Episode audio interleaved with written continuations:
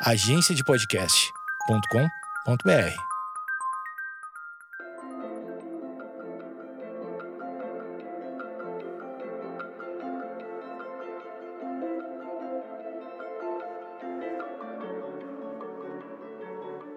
Oi, gente, voltei! Estamos de volta com mais um Dúvidas Cósmicas, o quadro do Astronomia em Meia Hora que vocês mandam perguntas e eu respondo. Um pouquinho atrasado, semana passada não deu para lançar esse episódio. Eu agradeço a, a compreensão de todo mundo, mas deu tempo das pessoas mandarem muita pergunta boa. Então eu tô aqui com várias perguntas sobre o episódio que eu falo do Survey Gaia. Então, se você não ouviu, dá uma pausa aqui, volta lá, dá uma conferida no episódio que eu explico o que é o Survey Gaia por que, ele é importante, o que, que a gente está descobrindo. Um resumão aqui é que é um telescópio, um satélite que a gente lançou, que ele é dedicado a estudar a Via Láctea, que é a nossa galáxia. E com ele, claro, a gente está descobrindo várias coisas sobre a nossa própria galáxia, o que não é tão trivial quanto parece. Então, vai lá dar uma conferidinha e hoje eu vou fazer o que? Eu vou responder as perguntas que vocês me mandaram.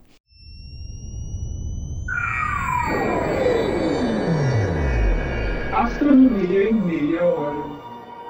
Então, vocês não sabem como me mandar pergunta? Tem várias formas. Uma é essa, pode me mandar no próprio Spotify, que eu sempre deixo a caixinha aberta para as pessoas mandarem pergunta do Dúvidas Cósmicas. A segunda, também bem popular, é através do grupo do Telegram. Tem um grupo do Telegram para o para o podcast do Astronomia em Meia Hora, dedicado para o podcast. É um grupo muito bom, tem mais de 500 pessoas e assim, funciona super bem. Não tem spam, o pessoal é bem educado, então assim, se você quiser entrar, só procurar Astronomia em Meia Hora no Telegram e se juntar a gente nesse grupo. É também um grupo que eu costumo mandar imagem, que eu dou atualizações do podcast. Por exemplo, foi no grupo que eu falei que semana passada a gente não teria um episódio por é, motivos adversos. Então, vai lá no Telegram. Outra forma é que de vez em quando eu abro a caixinha do Instagram para as pessoas fazerem perguntas, tá? Então, se você não me segue no Instagram, é Astrônoma Camila. Sempre que eu lanço um episódio, eu abro lá a caixinha e as pessoas fazem pergunta. Dito tudo isso, vamos começar com as perguntas que vocês mandaram. Começando com o Tito. O Tito mandou pergunta no grupo do Telegram e ele perguntou o seguinte: o Gaia Survey está orbitando no ponto Lagrange 2, igual o JWST. Como essas órbitas são combinadas? Essa pergunta é muito boa. Como eu disse, o ponto lagrangiano é bem popular. É um ponto muito bom para você mandar satélite, um ponto de equilíbrio, que você não tem que gastar muito combustível para manter o satélite no lugar. Então, assim, na história da humanidade lançando satélite, especialmente para observação, claro, esse ponto é muito popular mesmo.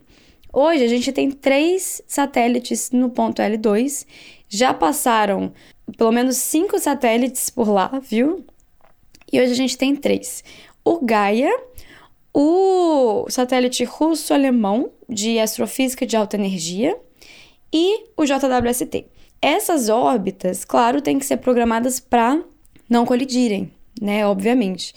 E é muito interessante quando você vê a órbita do satélite do Gaia e do Webb, que são órbitas completamente diferentes. Lembrando que, assim, gente, essas órbitas não são a deriva, o satélite não fica à deriva. Essas órbitas são planejadas, programadas. Então, quando elas são planejadas, leva-se em consideração também todos os satélites que já estão lá, né? Então, eu vou mandar no grupo para vocês verem os dois têm órbitas bem diferentes. É, uma órbita é mais assim, circular, é uma é o que chama de órbita halo, halo, not halo, halo. E é uma órbita circular, que é o que o, o James Webb faz. Agora, a órbita do Gaia é muito doida, chama Lisa Jo. É uma órbita completamente diferente. É, eu acho que explicar aqui no podcast é um pouco complicado, então eu vou mandar no grupo do Telegram. Mas só para falar que sim, esses satélites eles coexistem e essas órbitas elas são levadas em consideração um pelo outro, sabe? Para evitar uma colisão. Imagina 20 anos planejando James Webb para no fim colidir com Gaia e destruir muito avanço na astronomia. Então assim, órbitas planejadas, confere lá no Telegram que eu vou mandar. A segunda pergunta é do Leandro. Ele pergunta se o Gaia está monitorando apenas o braço onde a gente está. Essa é uma pergunta. A segunda é se nesse braço nós encontramos buracos negros. Então, primeiro, não, o satélite Gaia ele não está monitorando apenas o braço. O que exatamente o satélite está monitorando depende do brilho da estrela. Então, basicamente assim, as estrelas de alto brilho, a gente consegue observar uma distância maior, né? Então, quando você vê assim estrelas brilhantes, a gente consegue observar estrelas que estão bem distantes da gente, dentro da Via Láctea. Aí, por outro lado, se você observa estrelas de baixo brilho, a gente só consegue observar estrelas muito próximas da gente. Então, essa, essa, assim, determinar um raio exatamente que o Gaia está monitorando é, depende de qual tipo de estrela a gente está falando. Mas não é só o braço, não é. A gente consegue ver algumas estrelas mais distantes e tudo mais. É, e a gente consegue achar buracos negros? Bem, achar buracos negros é um pouquinho complicado, claro, porque eles não emitem brilho. Mas sim, a gente espera encontrar buracos negros no nosso braço é, da Via Láctea, porque assim, estrelas de alta massa morrem e viram buracos negros, certo? Então, sim, a gente espera que existam buracos negros, buracos ne negros de massa estelar. De massa solar, desculpa. De massa solar, não o supermassivo, porque o supermassivo está no centro da Via Láctea. Eu falo sobre buracos negros em alguns episódios, mas tem um episódio dedicado exclusivamente para buracos negros, que é o episódio 3 do podcast, então assim, lá atrás que chama Como Nascem Buracos Negros, e também o Dúvidas Cósmicas desse episódio. Tem também um episódio Como estrelas de alta massa se tornam buracos negros. Tem um episódio que chama Blazares e Núcleos Ativos de Galáxias, que eu falo sobre os buracos negros no centro das galáxias, os buracos negros supermassivos. E tem também um episódio que é sobre a primeira imagem do buraco negro supermassivo da Via Láctea. Então tem bastante conteúdo de buraco negro para quem quiser correr lá, só procurar, é, tá tudo disponível no seu tocador preferido, só dá uma voltadinha lá. E também para quem não sabe, no meu Instagram eu deixo nos destaques os episódios, todos os episódios que já foram lançados por tema. Então lá você consegue ver é, tema vida fora do universo, tema telescópios, tema estrelas. Então você consegue ver quais episódios tem é, relacionado a cada tema, então acho que é um pouquinho mais fácil de achar o que já foi lançado no Buraco Negro, né? A próxima pergunta é do Jonas Geraldi, e é uma pergunta muito boa que eu vou precisar, assim, gente, de um pouquinho de imaginação abstrata aqui para explicar. Ele pergunta se a distância é feita pelo cálculo da tangente, como a gente pode afirmar que toda vez teremos um triângulo retângulo formando entre o Sol, estrela e Terra? Essa pergunta é muito boa. Pensa assim, como que a gente forma um triângulo retângulo Sol, estrela e Terra. Se você pensa só Sol estrela, você tem uma linha reta, né? Então, para formar esse triângulo retângulo, depende da posição da Terra, certo? Então, se não está formando um, um triângulo retângulo nesse momento, se a gente esperar um pouquinho, em algum momento vai formar esse triângulo retângulo, ok? Então, assim, esse é o primeiro ponto. A gente pode fazer um triângulo retângulo com qualquer estrela, porque basta a gente esperar a Terra rodar um pouquinho mais ao redor do Sol basicamente, né? Mas voltando, como que a gente sabe que esse triângulo no plano Terra e Sol é, tem, né, tá fazendo essa distância de 90 graus agora? Como que a gente sabe que agora ele é um triângulo retângulo?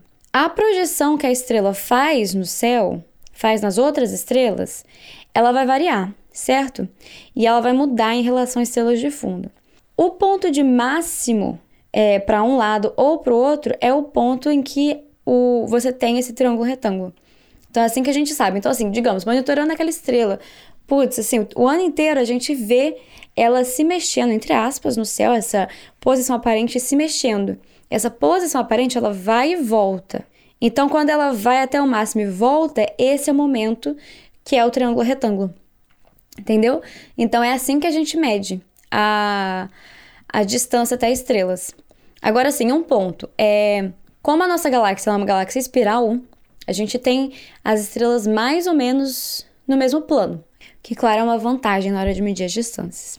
Eu sei que ficou um pouquinho complicado aqui, porque explicar geometria no podcast sempre pede um pouquinho mais de imaginação, então espero que tenha ficado claro. É, o cálculo da paralaxe ele é muito bom para estrelas próximas, como eu disse, o Gaia tem uma resolução muito boa, é, mas a gente tem limitações do, da própria estrutura da Via Láctea, no fim, né? Então tem algumas coisas que a gente precisa sim levar em consideração, e isso é levado em consideração. Então espero que tenha ficado claro, se não ficou, fala para mim que eu tento achar algum GIF, alguma coisa mostrando é, como que a gente pode melhorar esse cálculo. A próxima pergunta é da Gisele Pio. Gisele. da última vez eu confundi seu nome quando eu vi no Instagram, não vou errar mais. É, ela perguntou: o Gaia consegue dizer se a Via Láctea tem mais estrelas azuis ou vermelhas? E através disso é possível também determinar o tempo de vida da galáxia? Essa pergunta é muito boa. É, como Gaia, a gente constrói muito bem o que a gente chama de diagrama HR. Esse diagrama, na astronomia, ele fala muitas coisas é, sobre a evolução da galáxia. Sim. Então, eu não vou entrar em detalhes aqui, mas é basicamente essa ideia. Você usa estrelas é, de diferentes temperaturas, diferentes cores, e com isso, a gente consegue entender se a galáxia está formando estrela, se não está formando estrela, quanto tempo faz que deixou de formar estrela, entendeu? Então, sim, a gente consegue sim é, entender isso. A gente sabe que a Via Láctea é uma galáxia que a gente chama de galáxia do Vale Verde, que é uma galáxia que aos poucos está deixando de formar estrela. Então, assim, vai deixando cada vez mais, formando menos estrela, a gente sabe disso a gente consegue construir esse diagrama só para galáxias é, próximas da gente, porque para construir esse diagrama a gente tem que conseguir ver estrela a estrela, tem que conseguir ver as estrelas individuais. Então, assim, é... e além disso, na Via Láctea a gente consegue construir esse diagrama para diferentes regiões. Então, a gente tem diferentes estruturas dentro da, da, das galáxias. A gente tem o que a gente chama de disco fino, disco grosso, o halo. E cada região, assim, tem um histórico de formação estelar diferente. Então, sim, a gente consegue saber bastante da, da história da Via Láctea vendo é, com o Gaia e vendo essas estrelas individualmente. O Ayrton Nascimento perguntou como se chega à conclusão de que a galáxia tem quatro braços a partir do survey. Então, essa é uma boa pergunta. Então, vamos pensar assim: o, os braços das galáxias, incluindo a Via Láctea, é a região que você tem mais formação estelar. Então você vai ter estrelas muito brilhantes, muito azuis nesses braços. Como eu disse, as estrelas muito brilhantes a gente consegue observar mais longe. Então a gente consegue observar as estrelas brilhantes também nos outros braços. E aí, quando você faz assim um mapa da Via Láctea e você consegue é, é, fazer essa projeção do que a gente vê para o mapa 3D, porque você sabe as distâncias, né? Então você consegue fazer essa, essa projeção do mapa, como seria visto de fora. E aí a gente consegue ver esses quatro braços espirais, entendeu? É tipo você, digamos assim. É tipo assim, sabe esses, essas imagens da Terra vista de cima?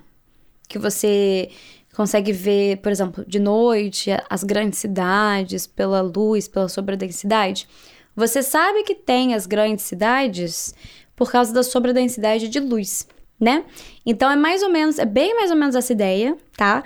É um pouco diferente, mas a ideia é essa: você vê uma, sobre, uma sobredensidade, um acúmulo de estrelas azuis é, em determinadas regiões. E você consegue realmente assim ver o braço quando você faz essa projeção do mapa, é, visto de dentro, porque a gente vê em 3D. E aí você consegue achar esses braços é, espirais. É bem, bem legal, né? O Gaia eu acho assim bem incrível mesmo, porque quando você para pra pensar é, o que, que o Gaia faz, é, é tipo você tá numa floresta, você tá dentro da floresta. Você usar a distância de cada árvore para fazer um mapa da floresta visto de cima. Né? É mais ou menos essa ideia. E não é fácil quando se trata de estrelas e distância. Como, como eu sempre falo em quase todos os episódios, distância na astronomia é assim um grande desafio, porque é, é complicado. A última pergunta é, não é sobre o Gaia, como eu sempre tento também responder perguntas assim em geral de astronomia que vocês me mandam. Eu vou responder a pergunta do Bio Lua Reis. Esse é o nome do, do handle, né? Então fica difícil saber o nome de verdade. Mas a pergunta é: toda onda eletromagnética pode ser considerada luz ou é só o espectro visível? Essa questão de nomenclatura, as pessoas assim. É, até onde eu, eu não sei qual é a definição oficial, mas eu acho que tem uma certa discordância, digamos assim, é, do que você pode chamar de luz ou não. Acho que é um pouquinho o que o que a gente considera, o que a gente adota. Tem gente quando fala luz, tá se referindo só ao espectro visível. Tem gente quando fala luz, tá se referindo a toda a faixa de espectro, toda a onda eletromagnética. Então isso vai variar um pouquinho, é sempre bom saber é, qual contexto a gente está falando aqui. Então, no fim, assim, eu nem respondi, respondi a sua pergunta. É, eu sei que algumas pessoas adotam diferentes nomenclaturas, assim. Sempre bom saber o contexto. O que eu tento fazer é sempre falar, quando eu tô falando do espectro visível, eu falo luz visível, entendeu? É, mas eu, às vezes, posso até acabar esquecendo também. Então, acho que depende um pouquinho de cada qual. Mas bom ficar de olho no contexto. E, para quem não sabe, o primeiro episódio do Astronomia em Meia Hora é sobre espectro eletromagnético. Então, se você não sabe o que é o espectro eletromagnético, dá uma conferidinha, chama Como Astronomia Sabe o que Sabe. E eu explico um pouquinho é, as diferentes formas da astronomia estudar a, a, o universo, né? E grande parte da astronomia estuda o universo através do espectro eletromagnético, da luz. Ok, gente, esse foi o episódio do Dúvidas Cósmicas. É, semana que vem a gente vai ter um episódio novo. E um pouquinho de novidade, eu tive meu primeiro paper aceito, o primeiro paper do doutorado. E o episódio da semana que vem vai ser sobre o tema desse paper, do meu paper. Então, vocês vão saber um pouquinho mais com o que, que eu trabalho e tudo mais, mas claro, gente, tudo feito para todo mundo entender, tá bom? Então, eu vou, vou fazer esse, esse episódio especial. Espero que vocês gostem.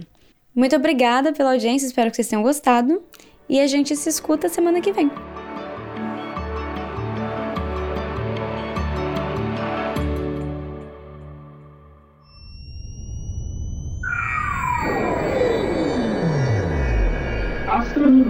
Astronomia em meia hora.